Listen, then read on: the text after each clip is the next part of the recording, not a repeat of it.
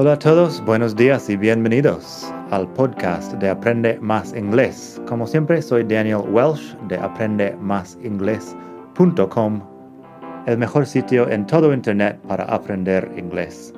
Este podcast te ayudará a hablar inglés como un nativo. Vamos allá.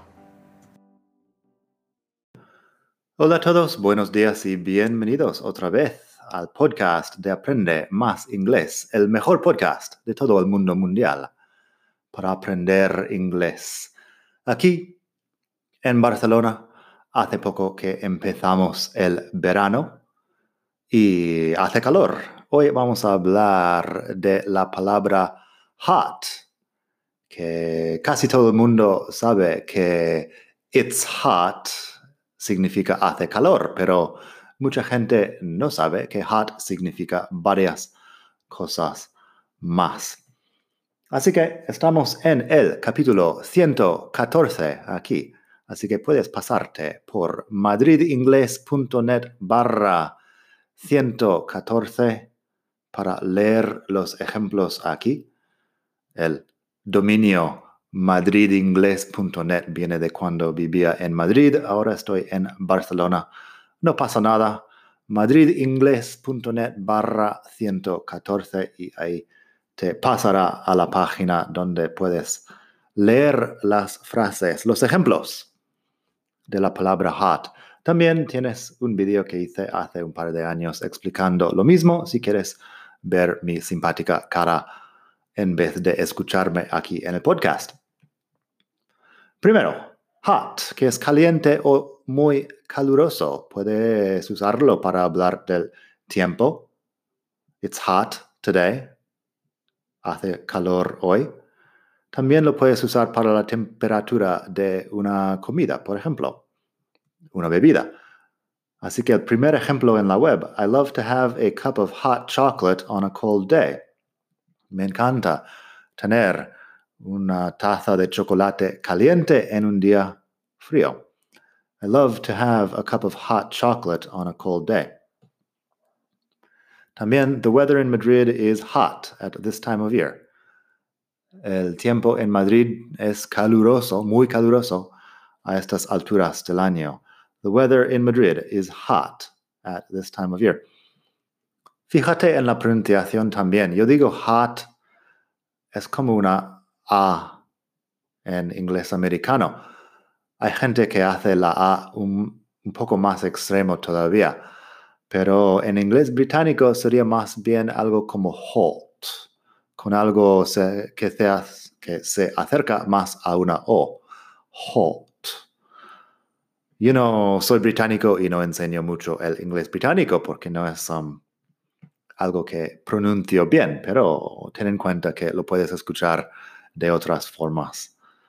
Así que, hot para caliente o muy caluroso. También tenemos hot para picante. Eso puede crear un poco de confusión porque la comida puede ser tanto caliente como picante, pero lo podemos aclarar también usando la palabra spicy. Spicy es picante también, pero es muy común usar hot. This curry is really hot. Este curry es muy picante. This curry is really hot. Bueno, esta frase puede ser ambiguo también. A lo mejor es muy caliente. Pero si digo this curry is really spicy, eso es más claro. El contexto muchas veces nos ayuda. Luego si digo I put some hot sauce on the chicken, eso suena más, um, más claro. I put some hot sauce on the chicken. Eso es salsa picante, hot sauce. I put some hot sauce on the chicken. Hot también puede ser nuevo y emocionante. Así que yo podría decir, that's the hot new club in town. Esta es la discoteca más nuevo y emocionante en la ciudad. That's the hot new club in town. También podría decir, she's the hottest actress in Hollywood. She's the hottest actress in Hollywood, emocionante, exitoso. Algo así, the hottest actress in Hollywood. La más famosa, la más uh, trayectoria profesional, que va muy bien. the hottest actress in Hollywood. Hottest es la forma uh, superlativa. Eso será tema para otro podcast. Luego tenemos hot, que es algo que causa desacuerdo o enfado, un asunto que causa desacuerdo o enfado. Podría decir, immigration is the hot issue in the election campaign. La inmigración es el asunto más polémico, pongamos, de la campaña electoral. Immigration is the hot issue in the election campaign. Esos son cuatro. Por último, hot puede ser atractivo, como muy atractivo físicamente, o también puede ser excitado sexualmente, hablando de la atracción física entre dos personas. Si yo digo, dude, your sister is really hot, sería como si tu tío, tu hermana es muy caliente muy atractiva, extremadamente atractiva. Dude, your sister is really hot. También podría decir, I've got a hot date tonight. Hot date, bueno, se supone que la otra persona, la persona con la que tengo la cita, es muy atractiva. I've got a hot date tonight. Se entiende que podría haber chispas. Podría decir, también, I'm so hot for you, baby. Eso sería, estoy muy excitado contigo, baby. I'm so hot for you, baby. Y por último, algo que siempre me dicen, porque en inglés americano no usamos hot para hablar de estar excitado. Sí que lo usamos para decir que alguien es muy atractivo, pero no para yo estoy excitado. Pero muchos amigos vienen, han visitado Reino Unido y han dicho en algún momento, I'm hot. Y eso en inglés americano significa tengo calor. I'm hot. No hay ambigüedad. Pero al parecer en Reino Unido, I'm hot significa que estoy excitado o excitada sexualmente. Así que puede ser ambiguo. Siempre puedes decir algo así como I feel warm. I feel very warm si hace calor y sientes que tienes calor. Por supuesto que yo soy de Arizona y en mi desierto ahí sí que hace mucho calor. Así que si yo digo I'm hot, tiene más sentido. En Reino Unido que no hace mucho calor nunca, I feel warm, pues eso abarca todo el la sensación de calor que podrían sentir por ahí. Así que cuídate un poco si estás en Reino Unido y, bueno, Australia, ni idea, pero por lo menos en Reino Unido, I'm hot está hablando de excitación y I feel warm hablando del calor.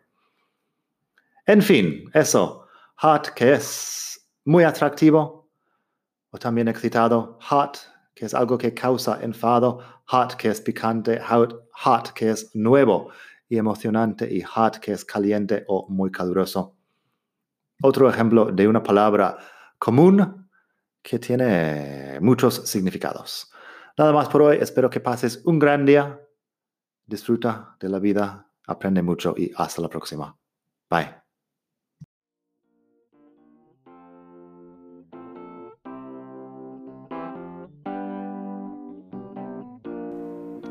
Gracias por escuchar. Como siempre puedes pasar por mi web aprendemasingles.com. Para mucho más tengo vocabulario, expresiones para hablar, phrasal verbs, gramática, pronunciación y mucho más en la web.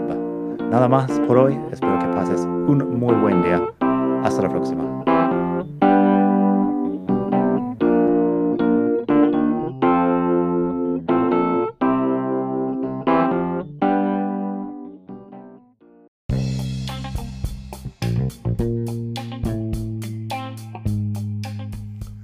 Hola de nuevo. Antes de terminar, quería pedirte un pequeño favor. Si te gusta este podcast, puedes suscribirte en Apple Podcasts o bien en Spotify.